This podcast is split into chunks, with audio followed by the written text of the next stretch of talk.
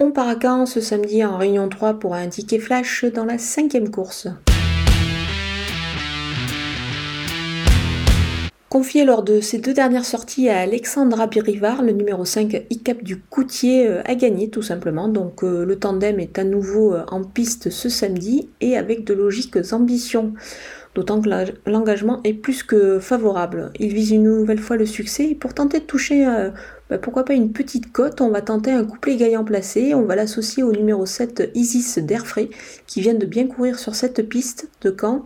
Ces deux éléments euh, vont évoluer, euh, vont partir plutôt de la première ligne, donc donc c'est pas mal du tout. À Caen, on sait qu'ici bah, c'est 9 par poteau, donc on va garder ces deux chevaux pour un couplet gagnant placé.